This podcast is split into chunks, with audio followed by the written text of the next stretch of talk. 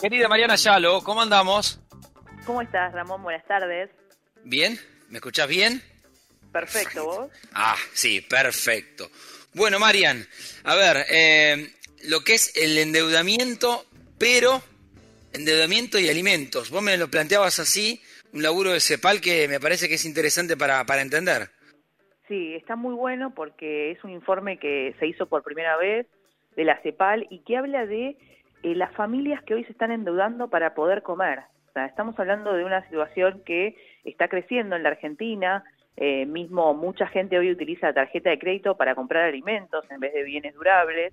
Eh, Este mismo fin de semana se supieron cifras de eh, almaceneros que hablan de que eh, más de un 46% de las personas utilizan la tarjeta de crédito para comprar comida. Esto es algo que va en ascenso y tiene que ver con la suba de los precios de los alimentos, ¿no? De los últimos meses, que fue bastante fuerte. Sí. Y, en particular... Sí, dale, dale. Sí.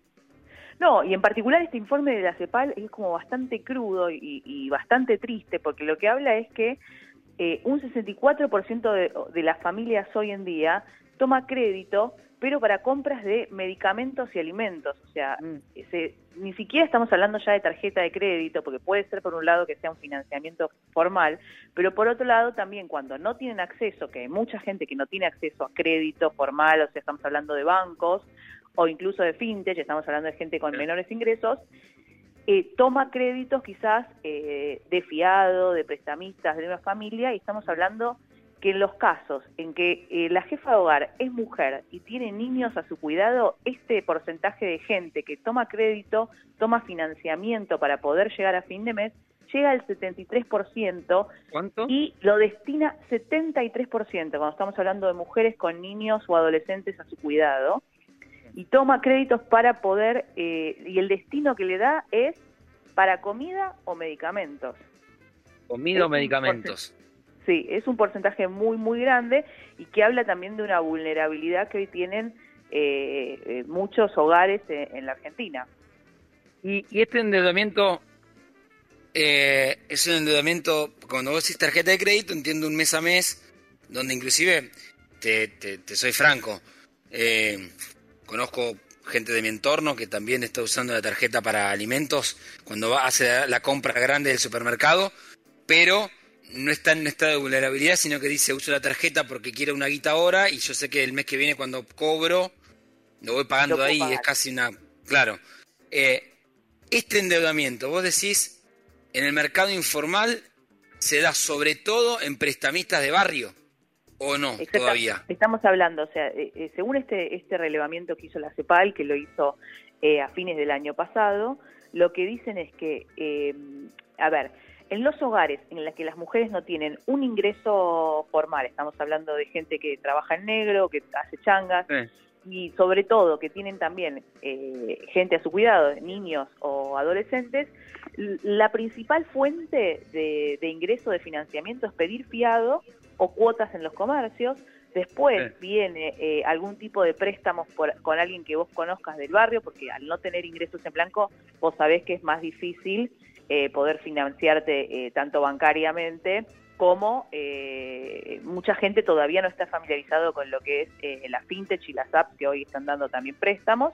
Y por último, recién un 37% está hablando de financiarse con tarjeta de crédito, pero la mayoría de los hogares habla de pedir fiado o alguna cuota en un comercio o pedirle quizás algún, algún prestamista que también sabemos que hay en los barrios, que tiene tasas mucho, muchísimo más altas.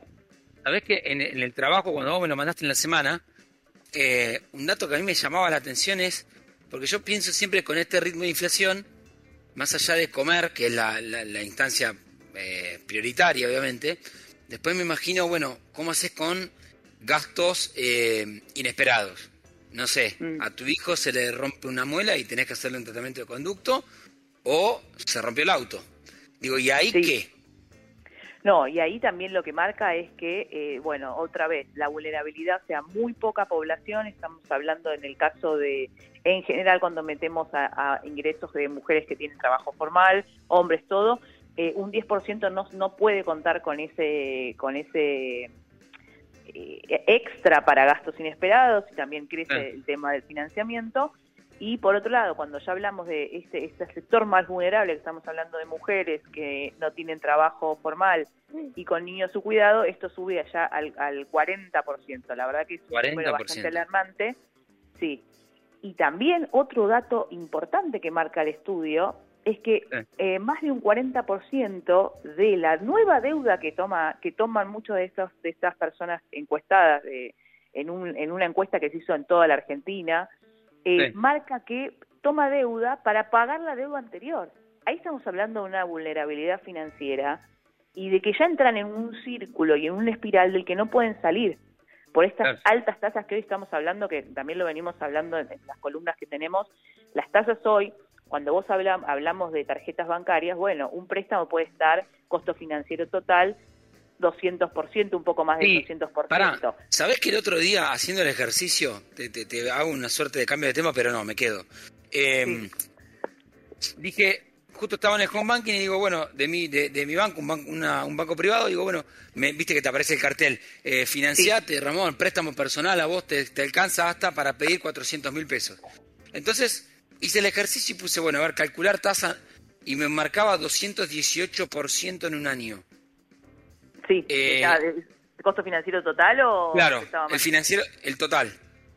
Y eh, estoy hablando. Y vos estás bancarizado eh, con la posibilidad de acceder de alguna forma a un crédito que en algún punto tiene algún tipo de tope que está regulado. Cuando vos no tenés ningún ingreso formal y no estás bancarizado, tenés que recurrir a financieras que le dan también eh, préstamos. Sí, pero Marian, Marian, mi pregunta es, esto, porque yo ahora, eh, ya estando hace varios años en el sistema bancario, la verdad que cuando yo tenía 20 años no, no, no, no me fijaba cómo financiar porque tenía la suerte de estar tranquilo y no tener que sostener familia y demás. Ahora, eh, ¿es habitual que un banco te cobre por 100 por encima de la inflación? Sí, este, lo que sucede es lo siguiente también, o sea, lo que te dicen los bancos cuando vos hablas es, a nosotros nos están pidiendo que financiemos con una tasa, una tasa de TNA del 97 que supera el 100%, eh, por ejemplo, cuando vos pones un depósito a plazo fijo. Entonces nosotros tenemos también costos que, impuestos que sumarle, y todo eso eh, para que vos resguardes, ellos, a ver qué hacen los bancos, con los depósitos que tienen, prestan a la gente. Y hay un montón de cuestiones que tienen que tener en cuenta, no es que reciben y prestan, ahí, el costo financiero total tiene los impuestos, tiene el IVA, tiene incluido también la morosidad de la gente que no paga de alguna forma. Entonces, eh, sí, está por encima y a medida que haya más inflación y a medida que sigan subiendo las tasas, van a seguir subiendo las tasas de los préstamos. Eso es bueno, ¿sabes qué? Se me ocurre si podemos hacer para la semana que viene. El, otro día hablaba con un empresario, no, no pyme, tenía 85 empleados que estaba haciendo un galpón de logística. Y me dice, no, el banco me terminó prestando casi la mitad, un poquito más inclusive, a tasa subsidiada, para yo sostener girando la guita y, generar laburo. Me dice, para mí es un recontra negocio, no entiendo dónde está el negocio del banco, me dice, porque es una tasa muy subsidiada, pero como saben que a mí me quema el peso, me están ofreciendo distintas tasas para que yo no me, no me dolarice. Eso es así, eh, las tasas subsidiadas incluso en la última suba de tasas, el Banco Central mantuvo muy por mantiene por debajo de la inflación estos créditos que son para la producción, porque eh, exactamente como te dijo eh, el empresario, ah, estaba bien. por eso, buscan que la gente no se vaya al dólar y que los pesos que tienen los los empresarios vayan a producción. Entonces, eso se sigue subsidiado y no es negocio para los bancos, pero es una política del gobierno. Pero bueno, igual bueno, podemos ahondar, ¿eh? los detalles si querés. Dale, me interesa, me interesa porque está bueno. Digo, si eso va para si eso corre para una empresa, ¿por qué no puede correr para un ahorrista que tenga solvencia? No, digo, ¿es tan difícil de pensarlo?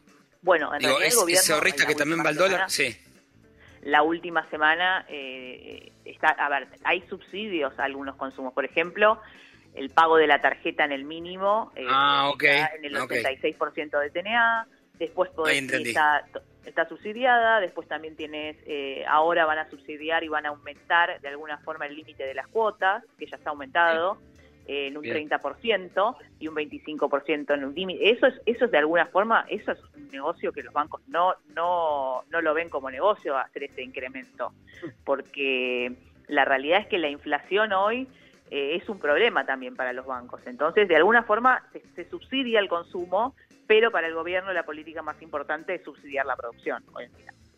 Marian, gracias, muy clara como siempre. Bueno, muchas gracias. Buenas tardes. Un beso grande. Nos reencontramos en una semana. Vamos